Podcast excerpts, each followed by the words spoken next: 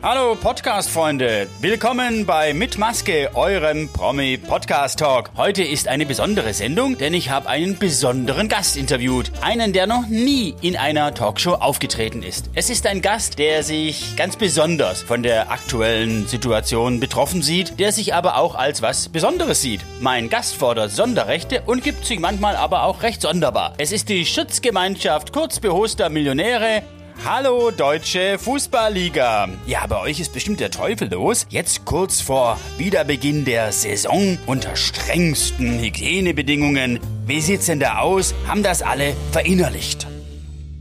Ähm, bitte die Maske aufsetzen. Äh, über Mund und Nase. Äh, Sie machen das zum ersten Mal? Nicht vor die Augen. Mein Lieber, ist das ein dämlicher Haufen. Zum Glück sperrt man die jetzt in die Stadien weg. Ge gehen Sie! Nein, es ist vorbei. Weg! Nicht Hände schütteln. Nein, auch kein Trikottausch. Schmeiß die raus jetzt, diese Trottel. Mann!